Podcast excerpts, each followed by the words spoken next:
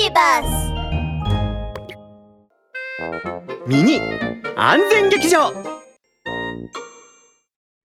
パ早く遊びに行こうよ。えまだパンとミルクが残ってるでしょ？大丈夫。遊びながら食べるよ。ダメだよ。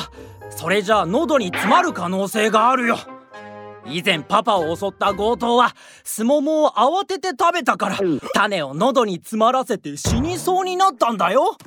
その通りだ。ラブール警部のワンポイントアドバイス。